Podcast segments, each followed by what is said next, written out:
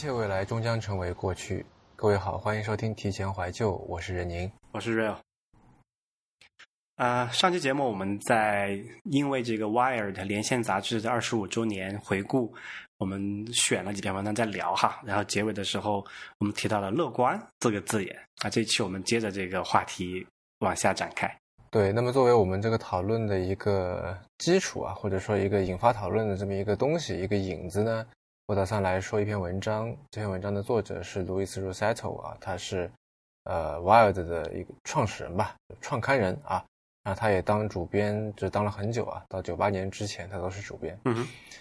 那这篇文章的这个标题呢，叫做《Beyond the Digital Revolution: The Need for Militant Optimism》。啊，翻译过来就说，呃，数字革命之后，然后，呃，激进乐观主义之必须。因为呃，大家都或多或少的会觉得说，这个创业者啊、投资人啊，或者说这这一波所谓这个呃。技术主义者吧，大家都是比较乐观的，甚至有的时候会会盲目乐观，嗯，对吧？就是这个当初在做 Wired 的时候，这个 Rossetto 就被人指责说这个太盲目乐观了。然后他呢是把这个当成是一个荣誉徽章的，嗯啊，因为呃他说这个他觉得从当时来看，数字革命是在重塑一切嘛。那么今年是这个刚才说了 Wired 的这个啊零八一八年啊去年，嗯是 Wired 二十五周年嘛。那么二十五周年周年过去了，然后他就。发现，嗯，就包括我觉得我们大家自己可能也会有这种感觉吧，就是大家的乐观情绪慢慢的下去了。嗯，可能从嗯一四一五年那个时候，可能更早一一点点吧，就是有基本上是你们在开始在做，在当时在做 IT 公论的那个时候，嗯，我觉得那个时候可能是一个乐观情绪的一个最顶峰。对，时不时的就会有各种各样的新东西出来，对吧？今天是这个什么 Oculus。Rift，明天是什么 AR，对吧？微软又出了一个什么东西出来，然后之后又是又是又是比特币又出来了，等等等各种各样的。但是现在我觉得，然后然后什么再加上共享经济啊，又有 Uber，又有什么？那那一波是觉得说各种各样新的所谓的风口，或者说这个成长的趋势，所谓的这个呃，从全社会甚至全世界来看的这个增长的热点是一个接一个。目不暇接，大家觉得说我简直是遍地是黄金，对吧？然后你几乎做什么事情都能够，对你做什么事情，就大家那时候说我们要追求的所谓的 hockey stick，对吧？我们要追求所谓的指数式增长，你一年一一年这个对吧？增长个百分之二十三十根本就不值一提，对对吧？你一年能涨个十倍五倍，我觉得才才像个像话，对，就产生风投这个行行业的高峰嘛，对。但是呢，到了现在这个点哈，我觉得大家可能都会觉得说，呃，这样的乐观情绪可能已经不再是合理的了。嗯，但是呃，在这篇文章里面 r o s e t t o 就说，嗯，的确是当初的这种乐观情绪不再合理了，我们现在需要更加激进的 乐观主义，强刺激。对，那他的这个逻辑其实有点像是呃，我们之前我记得在节目里聊过吧，就所谓的矫枉必须要过正。嗯。因为他觉得说，现在我们很大的这些所谓的悲观情绪也好，我们现在对这个局势的判断也好，其实很大程度上是来源于政治的。然后政治很大程度上呢，又是一个怎么说？就他的用他的话说，是一种情感的外在表达形式。哦，这这怎么解释？很很多时候不是因为他真的有问题，而是因为你的没有信心或者你的害怕。啊哈。也就是可能世界世界并没有那么糟，但是由于出了一些事情，无论是说很糟糕啊，你也相信它也很糟糕了。对，对，或者说是可能出了一件特别糟糕的事情，比方说，呃，可能发生一件九幺幺这个事儿，大家都觉得说啊，全世界都在跟美国为敌，觉得阿富阿富汗就是一个邪恶的国家，嗯，对吧？这这是一种其实非常感性的一种认知嘛。但这种认知其实就外外在表现成为是美国的种种的对外政策。对，其实对于中国也是一样的。对吧？那你说中国真的现在对于造成美跟美国来说造成如此重大的威胁了吗？我觉得也没有，对吧？嗯，那或多或少都是有一点这个 overreact 的。那为什么它会 overreact？就是因为政治是你情感的一种表达，就是你不能把政治看成是一种对于，就好像是说你呃一个化学实验，你滴进去什么东西它就出来什么，那种一种非常客观、非常冷静、非常理性的一个非常笃定的一个一个结果。呃，政治很多很多时候是对于呃现实的一个带有偏见、带有扭曲的一个结果。这个我觉得可能就在讲到这个悲观乐观的这个事情，还是可能梳理一下这个宏观背景，我觉得还是就这个 context 还是挺重要的。嗯，基本上我觉得在嗯这这个乐观情绪跟全球化也好，跟这个技术革命，就是什么就信息信经济技术革命，它是有一个直接相关的关系的吧？基本上你可以看到啊，在这个。从九十年代呃这个开始到维持了差不多呃二十年时间的这么一个突飞猛进，对吧？这在信息技术领域，对带来的，我们有这个互联网，然后有这个移动互联网、通讯技术，各种各样的这个材料，包括这个这个呃，但还有更底层的那些像什么呃，这个就是做芯片的那些那些技术，它都是在超前的提供给了你一些这个 potential 一个可能性，是，但是呢。在那个时候，我们并没有很好的利用到这些可能性去满足大家的产品。就是技术的进步，它是一种跳跃式的，它不是一个说我们按这个小步缓对吧？小步快跑，每每年都增长个百分之二三十，呃哦不三百分之呃十五的这样的一个东西。它可能是隔一个一二十年、二三十年，或者是更长一段时间三五十年，它有这种跳跃式的。一个跨展呃这种这种过程嘛，慢慢我们第一次工业革命，第二次工业革命到信息技术革命，对吧？是。但说就是信息技术革命这波之后，它给我们留下了很多所谓的这种红利，对吧？嗯。就是你有这些钱，你有这些技术 potential 了，但是你的整个市场、整个消费、整个这个呃这个社会的生活的方式，那个由于惯性的原因还停留在之前，然后你发现哎。突然，你有人开始逐渐意识到自己有一些这种技术技术红利可以挖掘之后，你会感觉有一种那种爆发式的那种那种增长。那最典型的代表就是可能这个两千年那个 dot com 那个泡泡，对吧？大家可以啊，这个互联网可以干那么多事情，对。虽然都没有做成，但是你你现在回过头来看，两千年没做成，那可能是因为太早成为劣势了。但是两千年 dot com 的那些东西，在现在都几乎无一例外，对吧？能找到。成功的，而且成为这个所谓的这个改变社会生活、改变我生活方式的典型代表，对吧？什么 Amazon 啊，网上卖什么猫粮、狗粮这些 这些常见例，大家都知道了，对吧？所以这个东西肯定就是一个大的这个这个宏观的背景嘛，我觉得。那我们再看，就现在所谓的这种普遍性的悲观情绪是什么时候出现的？我觉得应该是从呃一五年年末开始的，就是一五年那那那前后吧。哎，我我再补充一个你刚才说的这个宏观背景啊，就是说，呃，就是在 dot com 这个泡沫破裂之前，就是所谓的这个互联网这这一波，不是移动互联网，就互联网这一波刚起来的时候，那其实它是遭受了很多的反对的，或者说遭受了很多就当时那些既得利益者的一些一些阻挠的，受到一些很多阻力的，对吧？呃，然后在当时，他们那些阻力很有可能就是是其实是下意识的，因为他他。他会觉得说这个东西跟我想的不一样，对吧？那么针对这种下意识的反对，然后就那个时候的 Wild 的那群人就发展出了另外或者说所谓的就是这个技术福音传播者，他们这个或者说笃信技术的人，他们发展出了就是针对针对这个针对这个下意识的反对的一个下意识的反对，就是说改变是好的，对吧？都说要改变世界嘛。那我们理性来想的话，当然知道说改变，那你是 for the good 还是 for the bad，对吧？改变本身是个中性词，你可以往好里改，可以往坏里改。改变本身你不能说它是好的还是坏的，但是由于他需要去，就所谓的矫枉必须过正嘛，他要面对那个下意识的反应，反对说啊我不想改变，那么他就提出来一个说改变是好的，对吧？他就说我我需要我要来颠覆，我要来改变这些现有的这些东西。但是后来互联网泡沫破啊泡沫破灭了，然后后来在什么九幺幺，然后后来在各种各样的这些。呃，乱七八糟的东西，就是这个 Reto 在里面提出了一个比喻。他说我们的这个社会啊，那他说他说所谓的我们是指的是美国了。他说我们相当于是动物园里面的猴子。他发现笼子门打开了啊，然后也看到了这周围的人，但是然后呢，他就把他这个笼子门关闭，就把笼子门关上，然后这个回到回到安安全的这个笼子里面去，对对吧？嗯，那这是这是猴子，但是人的话，我们就说，哎，我们发现这个事情好像没有我们想的那么那么好。对吧？你说滴滴也会出现这样的事情，本来觉得说啊，滴滴一出现，可能带来非常非常重要的呃重大的一些改变，我们这个世界变得无比美好。但后来发现说，哎，其实不是这样的，对吧？它可能产生一些非常恶性的案件。嗯，然后说那好吧，那我就不用了，就又回去了。嗯，呃，我觉得这是这么一种可能之前有点 over promise，或者说之前的那个怎么说，大家对他的这些增长也有点 overreact 过度反应了。对，他可能没有到达那么好的一个地步，然后发现说，哎，如果你做不到一百分，那我觉得你可能会不及格吧，这种感觉就就是就是又矫枉过正了。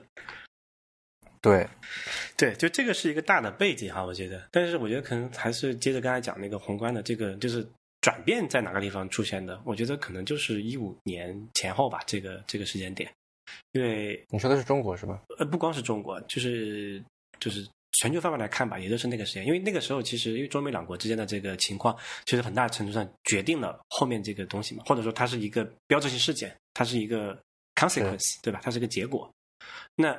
后来发生了什么？就是全球化，大家觉得哎，好像也没有那么好，对吧？好像那个你们这个把钱赚走之后，我们也没得到什么好处，对吧？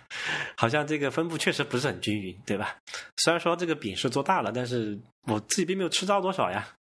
那看大家就要又开始往往回退，觉得好像也没有那么好啊，支持这个这个这个浪潮了。那从技术这个角度来看呢，我们也看到，就是所谓的红利也。就是天天天在讲了，红利吃的差不多了，没有新增了，对不对？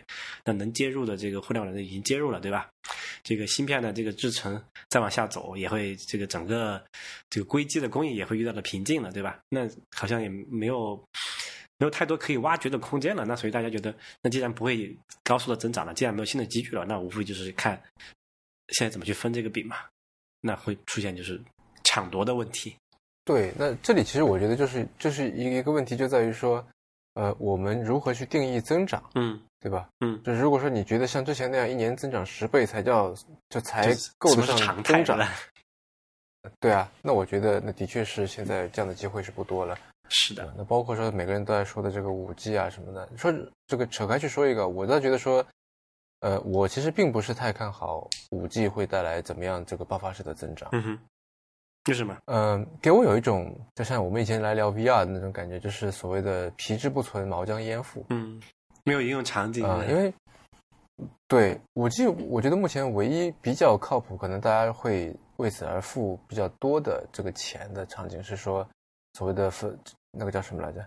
呃，云计算。嗯，这时候我可能在自己的这个移动终端上面，我只要配备比较少的这个硬件就可以了。嗯，绝大多数我都是通过实时的。远程的这些计算提供给我的，嗯，对吧？就比如说我这个手机可能性能不怎么样，对，那我只要连线到某一个呃远程的一个计算终端那里去，那我就可以这个手机从六十分，我可以把它一下子拔高到一百十分，嗯，我可以这个非常快，我可能甚至手机我就是一个壳，就是一个屏幕，对吧？所有那些储存啊、运算我都在远程解决，但这显然是不太可能的事情嘛，对吧？那你你就别说。对于基站要求更高的五 G 了，就算现在的这个四 G，我们也做不到说，就你看这个 iCloud 的这个鸟样子，照片 啊，基本上没有一次是我想要的时候，它就可以下载下来。属于受害者。是，无论是说像之前，还是说后来这个服务器移到云上贵州之后，我觉得呃，iCloud 始终就在我这里是属于一个不得不去接受的一个笑话。嗯，是。那这个打岔了哈，这个能不能下下载下来是要是要看运气。对，然后我觉得五 G 现在有一点是，就所谓我们以前不是有这种笑话嘛，说这两个农民之间这个在聊天，说，哎，你说皇上的扁担是不是黄金做的？呃，皇帝挑费用金扁担。嗯，对你你会想象是那种怎么说呢？就是基于目前的这个思路来想说，哎，做一点小小的改良，对对吧？我们现在看视频，你说你可以以后可以。呃，各到各处无休无止的，对吧？这个不用各种 loading 的去看视频。嗯。但我觉得现在，你说我们还需要去看更多的视频吗？嗯。我们还需要？现在我觉得四 G 已经其实把这个需求满足的差不多了。嗯，我明白你意思。嗯，五 G 问题比较复杂哈，这个我们之后单独找一期节目来讲。这里我就提一个，呃，一个一个一个观点吧，也不是观点，一个。一个思考，就听众朋友，大家可以听完之后也可以回去思考。我们下次聊的时候再再展开啊，然后就就把这个话题给插回去。就是有一些东西呢，就是呃，你只要有了，总会有总会有它的用处的。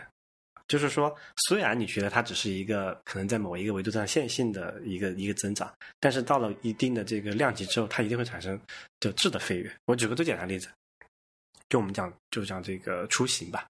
我们以前说你要走路对吧？你可以走个一天二十公里，正常人可能比较勉强，没问题，对吧？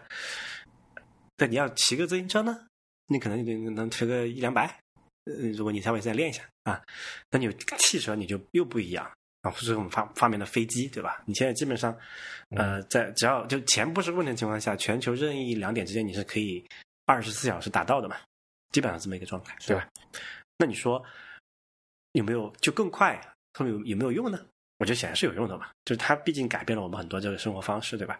以前你不可能想象的一些这种呃生存方式，一种一种一种业态，甚至一种职业，它是不存在的。比如说，比如说这个现在很多人所谓的天天打飞的的人，对吧？今天在上上午在就北京，下午在上海，然后晚上又去了另外一一个什么地方？这个在呃运输技术没有出现这种革命性的这种提高之前，它是不可能做到的，也就不可能诞生以这个人以及相关的这种这种生活方式、这种生活习惯了。那这个是，就是我们叫叫做呃移动原子的这些人啊，这个这个技术的发展，通是交通技术嘛。那通讯技术，刚才我们讲的三 G、四 G、五 G，这个其实是移动比特的一个一个一个传输一个一个传输技术哈。那那你回过头去看，我们在二 G 时代，我们会想象到会有就是在这个什么直视频直播看妹子吃香蕉这种。需求存在嘛？你想象不出来，对不对？因为你不知道为什么会有这种需求，你只是因为因为因为有了这个过于这个 abundant 的这个这个带宽之后，发现哎，我们找点什么来来用吧。就是总会有些需求是很奇怪，你很难预期得到的。但是说，如果那个基础设施没有出现，你是不可能去考虑得到它的嘛。所以我对这个通信技术的发展，我觉得是只要是快的，只要是更便宜的，更就是延迟更低的，它肯定都是好的。至于怎么用，以后再说，对吧？是，那你这个当然是一种比较乐观的一种一种想法了。就我不是说五 G 是个没有用的东西，它用当然是有的，而是我觉得它不是一个救世主。因为我觉得现在很多人都觉得说，都把就是所谓的下一个增长点是什么，那就言必 成五 G 嘛，五 G，对对吧？言必成区块链嘛，对对对，那这可能早些时候对吧？但是我觉得说五 G 它能够，它不能够担任一个救世主的角色，就它不能说成为怎么说呢，让。类似好像移动互联网那一波，从呃可能零八年到一八年，对，这十年，这是移动互联网的十年嘛？那你说这之后的这个五年十年，我觉得这五 G 这个技术它是撑不起来，说自己成为一个像移动互联网这样的一个革命性的存在的。嗯。对我明白你的意思，它毕竟是一个管道嘛，就是你不会为了管道非常兴奋，对吧？你说现在还有人为这个高速公路感到兴奋吗？可能高铁还能再持续一个，比如说五到十年，大家觉得啊，高铁好快，对吧？我现在经常挺看的，像那个什么，深圳到香港不是修了个新的高铁嘛，十五分钟就可以到了，以前还得可能至少得最快一点四十分钟吧。那现在就觉得哎，确实很方便，对吧？可能我们再感叹个两三年，然后就习以为常了。就就这样了，但是不能因此就忽略他对这个社会的改变嘛？我觉得啊，那这个那那当然，那我不当然我这我不是说他毫无改变，对吧？那能够更快更好当然是好的，但是我觉得他他他他的这个带来的这个改变，呃，就没有那么害我觉得甚至对，就是从四 G 到五 G 带来的改变，我觉得可能还没有从三 G 到四 G 来的大啊，有可能很有可能是这样。造成的冲击，对啊，嗯。所以就是我们已经经历过，就是之前是能与不能，现在是好与不好嘛。对，其实说到这个，刚才也也提到，就是为什么，就是，但是你刚才你说那有一点，我觉得还是值得商榷的，就是到底五 G 是不是个令人值得兴奋的事情？我觉得还是要看人。你说对于华为来讲，他觉得是不是五 G 是个兴奋、值得激动的事情？那肯定觉得是嘛，对吧？他整个公司都要靠着这个，靠着这个，度过下一下个十年。他的这个是啊，但是他的这个兴奋是说，如就是很多人都。呃，就是这个逻辑链条是这样子的：从四 G 升到五 G，能够给很多人带来特别重大的一些一些呃好处，对吧？已经能够非常强的这个是个社会价值。那么，然后在这个基础上面，然后华为能够帮你来使通过布基站，对吧？等等各种各样的这个怎么说呢？通信工程方面的这些这些进这些设备这些这个工作，能够给你实现这个好处。那么，所以我在这个社会价值，就是如果它有一百分的话。那我们可能可以收割到七十到八十分的商业价值，但是如果说那个社会价值没有那么大呢？这就是我说的这个一开始说那个所谓“皮之不存，毛将焉附”的问题，对吧？那如果它没有那么大，那么它在这上面能够收割到的商业价值，显然是也会随之而缩小。你总的盘子小了吗？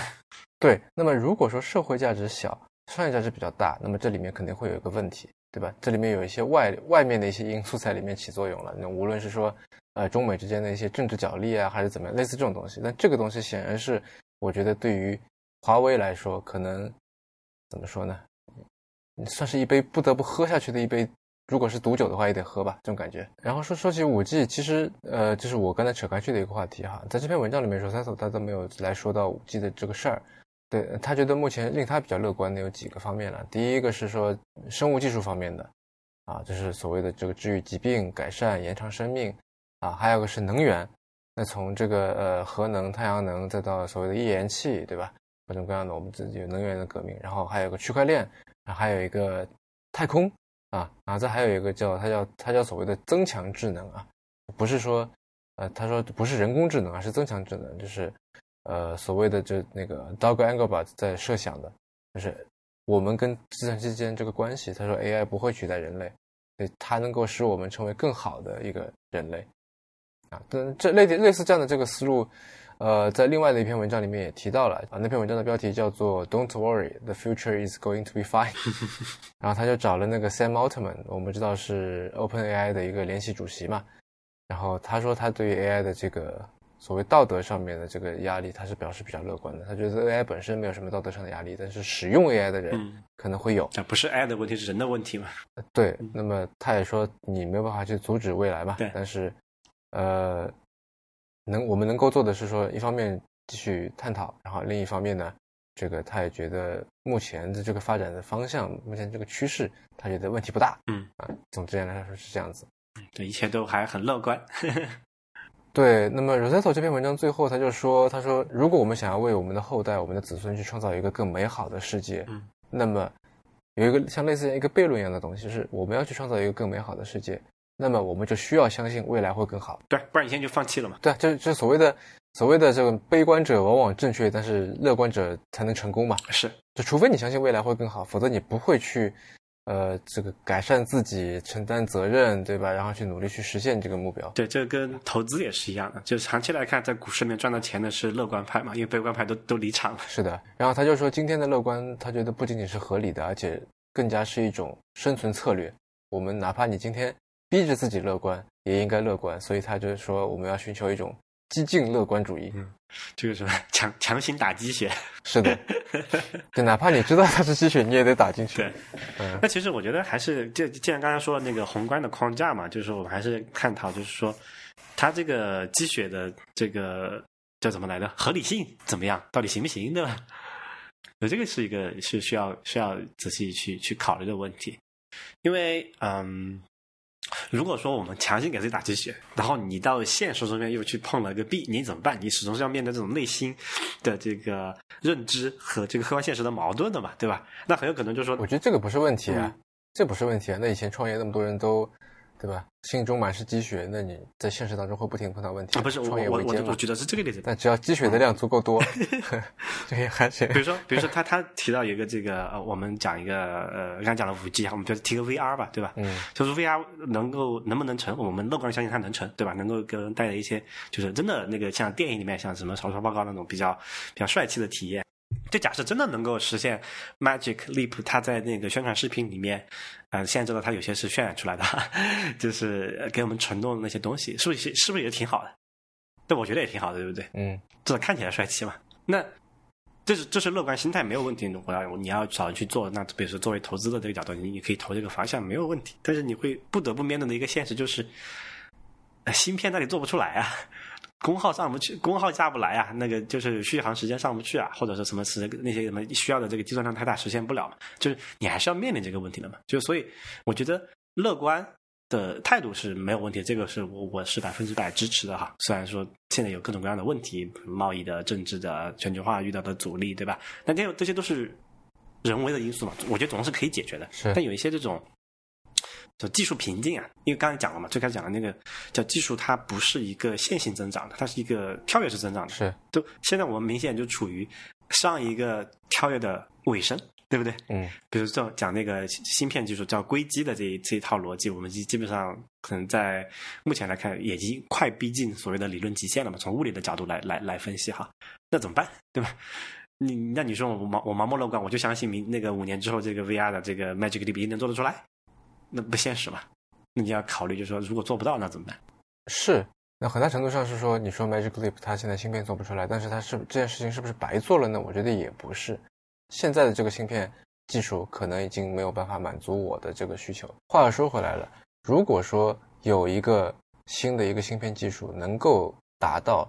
它的那个要求的话，如果一旦这个东西做出来，这个瓶颈突破了的话，那我觉得 Magic Leap 很有可能就因为他当初的乐观，因为他的坚持，一举成为行业老大。但也可能那个时候他已经死了。是，所以就说，但所以这个例子里面，我我想就是这这个 A V R 可能太新了哈，可能还不是太适合例子。我们还是说说回 A I 吧，就是人工智能这个事情，这个其实是个非常好的，也就去去去印证这个这个点的一个例子。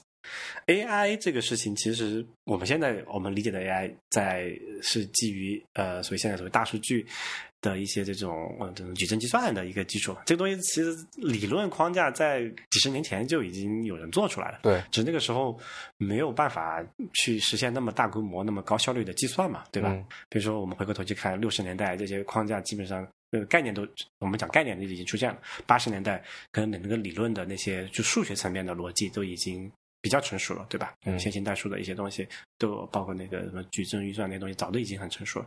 而且八十年代确实也有一过一波，所以这个 AI 的这个高潮嘛。那个时候，包括我们现在已经绝迹的一些什么工具，呃，可能什么 Lisp 语言啊，Symbolics 那公司啊，好，甚至就基于这套那那个那个那个逻辑的，都还是一个高峰期，有点像现在的说现在找到一些应用场景嘛。那个时候它因为计算能力不够，还找不到什么特别的应用场景。那那那他为什么到现在又成了呢？就是因为说发现，哎，你有这么多 GPU 之后，你可以在可以接受的功耗内，可以接受的这个成本内，完成那么大的数据量，然后你才可以提供所谓的看起来还还有点用的这么一个 AI 的呃系统嘛。那我担心，但你回头去看，这个这个还是整个 AI 起来还是依赖于这个像这个这个计算技术从。这个硅硅基计算技术到那个从八十年到现在这么三十年三三四十年的时间内，呃的一个一个突飞猛进嘛，因为理论极限没有逼近嘛，所以你总是可以每年有比较大的一个速度在增长，所以但是它的整个理论框架或者这个这个物理的框架是在很多年前就已经定下来了。那现在的问题是说呢，你很难。对于现在的人来讲，你说你人的寿命也就可能就那我们按一百年来算已经很了不得了，但你实际可能就能够参与这个社会的这个时间，我们就按五十年算好不好？就折算一下，你你等不到五十年后去做那些决策了呀？这个时候你怎么办呢？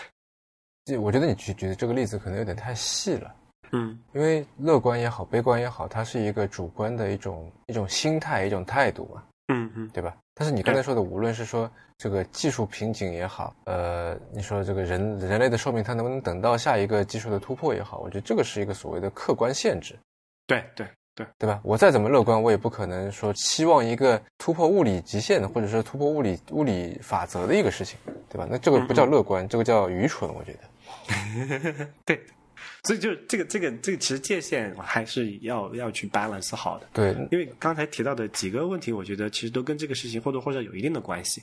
因为如果说你老是在现实中碰到这种叫什么硬约束吧，对吧？嗯，那你我觉得你这个很难就是维持起你那个乐乐观的这个这个状态。就是乐观这个东西，其实它是除了你跟这个认知的这个。呃，这个角度有关系之外，我觉得还是跟你现在就是参与这个实际操作的过程中，你会必须得到一些所谓的什么正向的反馈嘛，你才能维持这个这个状态，对吧？你得你得有这个 feedback loop。没错没错，但是我觉得乐观不一定代表着一根筋，说我一定就一条一条路走到黑，对吧？嗯嗯。乐观不一定代表说，就是怎么说呢？就好像如果我们打篮球的话，对，那所谓的乐观就是你有信心，你觉得自己能投进，对吧？你不停的投，但是不是说我必须在这个点上连续投进几个？特别轴的那种才叫乐观，我觉得也不是的，只不过是我我有信心能够打败对方。那至于怎么投、怎么去进攻、怎么样来防守，那这是呃非常灵活的一个事情，明白对吧？嗯，那你看这个到从一八年到一九年到现在，有很多身边的朋友也好，听到的消息也好，都想要去转型，嗯，对吧？那他没说我就怎么说呢？我就自杀了，对吧？极端的例子，就就我觉得这个世界不会好了。那我觉得这个。转型其实也是一种，就如果说他要去寻找新的机会，对吧？那这个也是一种乐观嘛，对吧？对。虽然说现在的情形不太好，那我觉得机会总是存在的。嗯，而而且我觉得，其实乐观，就就我有种感觉哈，乐观是不是一种可以后天习得的一种能力？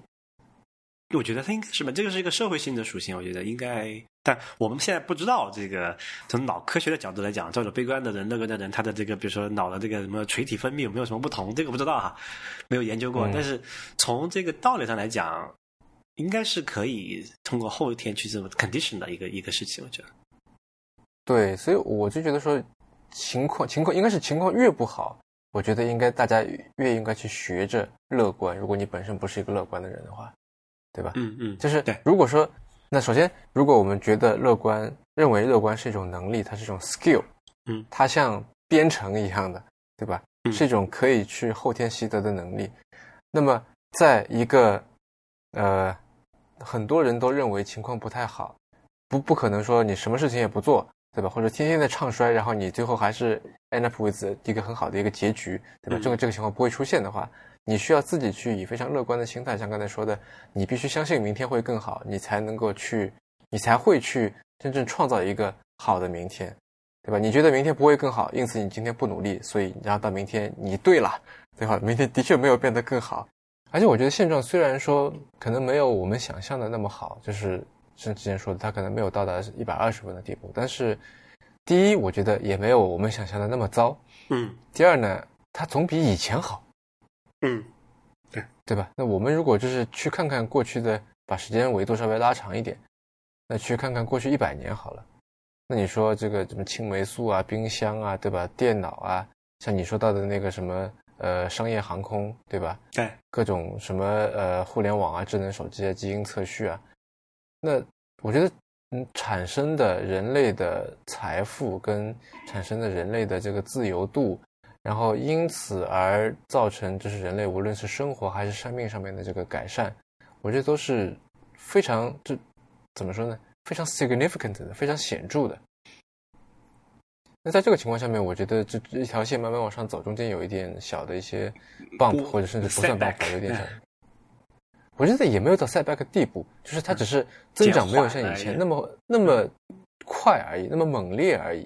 它还是在往上走的。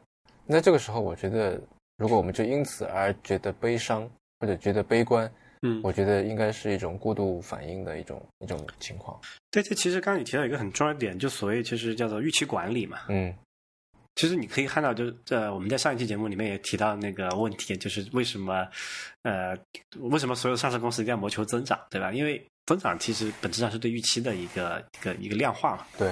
而且的一个一个一个反应，就是我比如说这个公司的股价为什么折为什么只值一百块钱？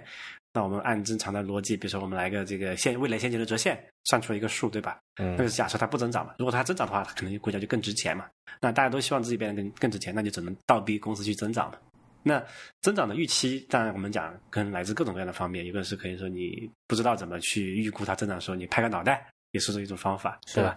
一种你是可以，你是你是算一下，做个市场调研，看看这个市场空间有多大，然后你比别这个竞争对手能能快多少，你可以看到一个一个一个一个一个增长点。包括上期我们提到这个，说苹果它已经不再公布这个 iPhone 手机，甚至不包括它所有的这个就硬件产品的销售数量，对吧？因为知道没有增长了嘛，那大家都就不要基于这个去做预期，去判定这个公司的价值嘛，这样才大家的压力小一点，好不好？对不对？嗯。所以。就本质上，呃，乐观与否，其实跟是跟你的预期与现实的这个拟合度的问题嘛。就如果你的预期就总是符合预期或者超出预期，那可能你是比较乐观的一个人。但如果你的预期是非常高，比如说你要求这个这个什么每年翻十倍，对吧？那可能这个东西持续不了多久下去的。就好像这个苹果手机的销量，从二零一六年打开中国市场那里有一个呃非常猛的一个增速之外，因为有个新有个庞大的新兴市场被打开了嘛。那之后好像也没有那么那么高的增长预期了，对吧？就是这个预期一定要是基于现实，但很多是不对吧？不切实际的预期，最后导致大家都觉得哎很丧，对吧？比如说这个去年这一波，这个区块链是大家觉得很丧，现在就是因为你的预期是完全是呃不切实际、不合理嘛。比方说以区块链为例好了，嗯，那一开始大家觉得说区块链是下一个呃革命点，对，然后现在就是大家觉得说区块链就是骗子。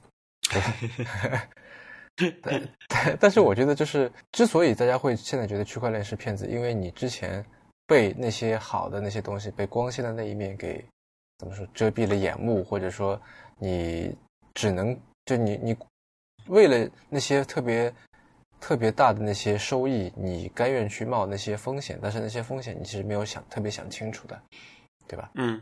啊，那我觉得无论在什么环境下面，所谓的 有得必有失嘛，对吧？你进步当然是要付出代价的。那我觉得其实我们说韭菜也好，什么也好，那很多时候是其实是为了一个技术进步，我们整个社会在为它付出的一个代价。对你就是那个代价。是，那那至于说为什么你会成为那个代价呢？对吧？那我觉得可能需要反省一下了，好好反思一下。对，对，所以所以我觉得就这个地方，你比如说对区块链这个事情，这个技术本身我觉得还是挺叫什么 fascinating 啊，挺有意思的。但你说之前那些人他是乐观吗？好像也是，但有点。我觉得对啊，当然是啊。但这这，我觉得这个对有点盲目啊。对，那这里就是一个很有意思的点了，就到底什么叫盲目乐观？因为对，好像没有一种说法叫做盲目悲观的。盲目悲观，我们人都是要死的，对吧？你还要还折腾啥，对吧？那那这就是悲观嘛，对吧？或者说这都不是悲观，这是个客观事实。倒也是哈，嗯，对吧？盲目悲观是什么？就是哎呀，我要出门就会可能被车撞死，要不不出来。呃，对，因为乐观。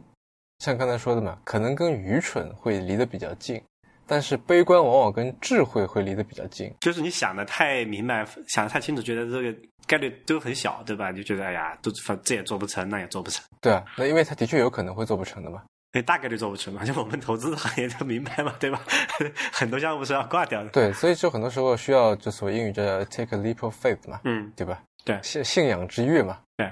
你得先跳出去，就说回刚才那个进步代跟代价的问题，就好像是说，你说中国的上升带来了美国的压制，但你你总不能说啊，早知道这样我就不发展了，对吧？嗯，我就我就还是回到八九十年代，这每个人都骑个自行车，嗯，对吧？那就不会有现在这个美国的压制了。那我们显然不能那么说嘛，嗯，对吧？担心有糖尿病，我们干脆就就虽然也要饿死了，但是也不吃了。啊，对啊，但是我就这当然不能这么说，就这个在我看来就属于有点极端盲目悲观。嗯，对对，那么就是我们说回到这个跟技术相关的事情，比方说，呃，这上在上期说的这个社交媒体会有各种各样的问题，呃，有各种各样数据公司在收集我们的这个呃生活，我们自己个人一些隐私方面的这些数据，对，自动驾驶啊，AI 啊这些可能会抢走一些人的工作，然后就会觉得说好像这些东西也没有像他们说的那么好啊，因为它会带来各种各样的问题，所以就好像它也不是一个像天使一样的存在。那我觉得，因为它本来就不是一个像天使一样的存在，对吧？嗯。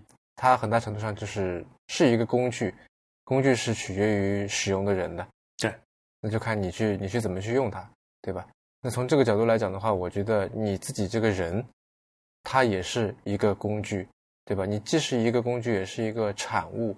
我这几天在看一个小说，呃，这是保罗·奥斯特写的，叫做《孤独及其所创造的》，那它的原文叫做《The Invention of Solitude》。那我们知道这个。Invention 可以是翻译成为就是发明的这个动作，嗯，这个创造的发明创造这个过程，嗯，也可以是这个结果，发明物，对，被发明物应该讲对，这是被发明物。对，它这个这个标题其实是个双关嘛，所以它翻译成孤独及其所创造的，这是一种。第二种就是孤独之被创造。那我觉得在这里也是一样的，就是说你这个人，嗯，一方面是呃你是去创造乐观的。另一方面，你也是被乐观所创造的。哎，这后面这部分是怎么解释？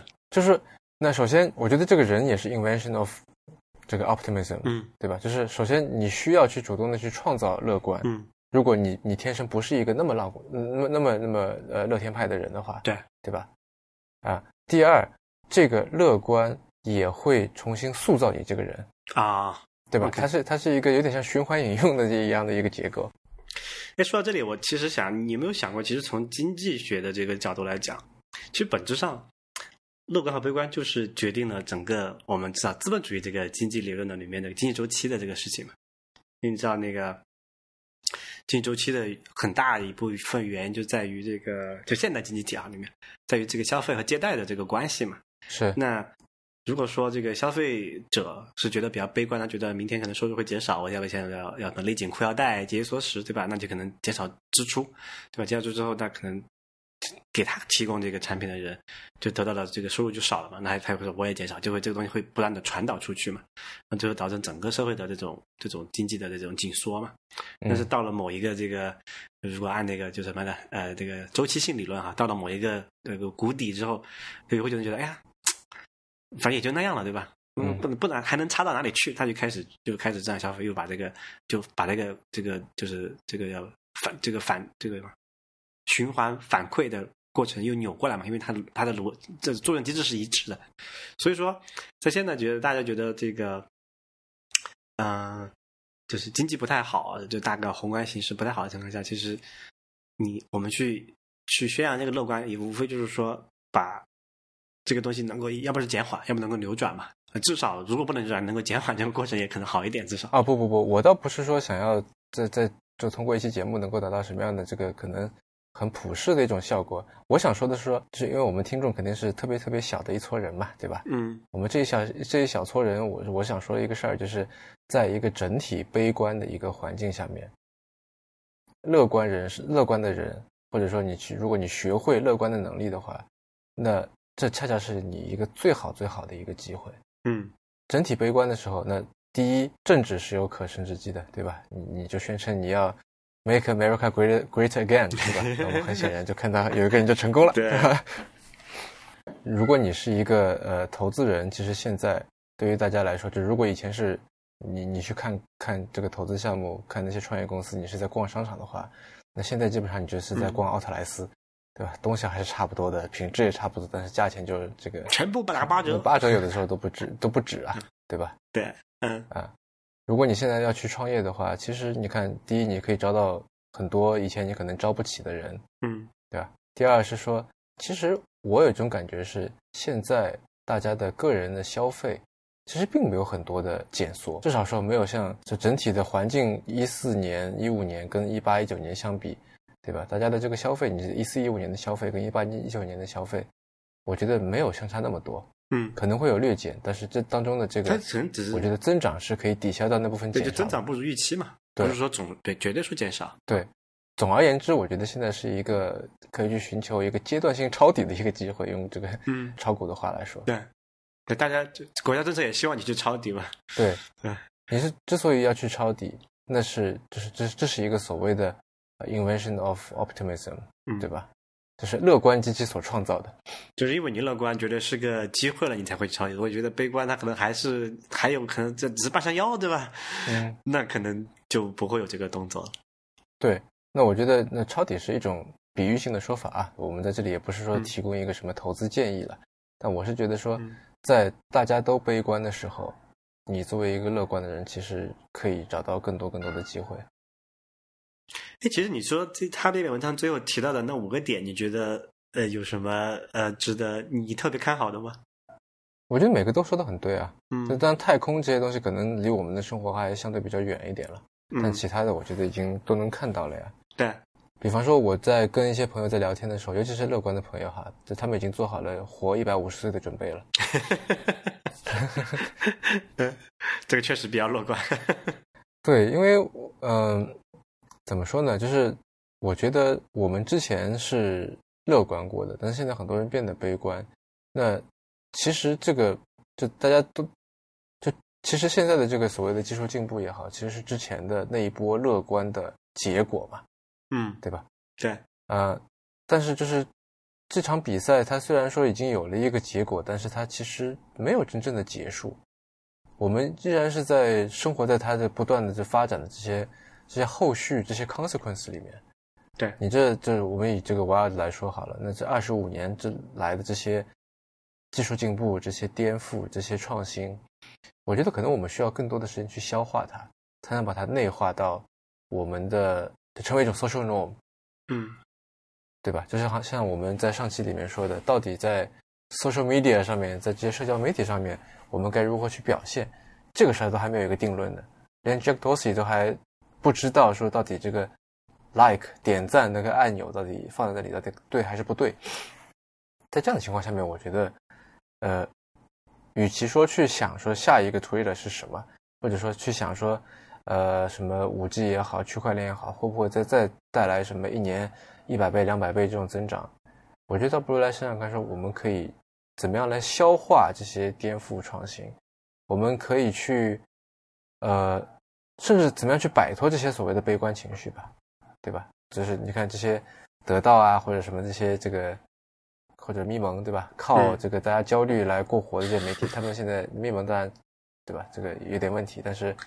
得到至少是 活得还算不错的嘛，就是大家认知还是没有跟上这个这个现实，这个还是慢半步总是。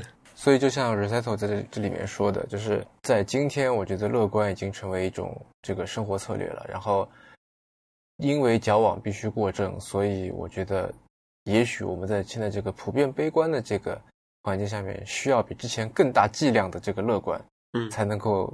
撑得起这个，呃，我们继续往前走，就是你要克服阻力往前走，对的这个动力。老板换大号积雪，对，因为我对文章里面的那个就是新的那个生物的一些东西，我还其实挺有兴趣的。刚好我们下期节目可以接着这个聊，因为刚好我在这个。这个 Y 二十五特辑里面，我选了三篇吧，都是跟生物有关系的啊，很奇怪啊，就完全都没有跟信息技术有关系的。但是我觉得这个还是比较有意思，而且比如说也有几个朋友想活到一百五十岁嘛，跟这个这个也是一个基础工作要做嘛。嗯，所以这个我们可以留到啊下期节目再再聊吧。嗯，那好，这期节目我们先聊到这里。呃，欢迎你给我们来信交流，我们的邮箱是 you at pretro 点 x y z，you 就是英文那个你的那个词啊，我们的网站是 p r e t r o 点 x y z 啊，我们也在 Telegram 开设有一个讨论组，加入的连接你可以看本期节目的详情连接，里面有我们的网站的连接。但也欢迎您收听呃任宁和锵锵主持的呃迟早更新，也欢迎你收听我和黄海主持的风投圈和我和吴涛主持的呃内核恐慌。啊，我们下期节目再见，再见。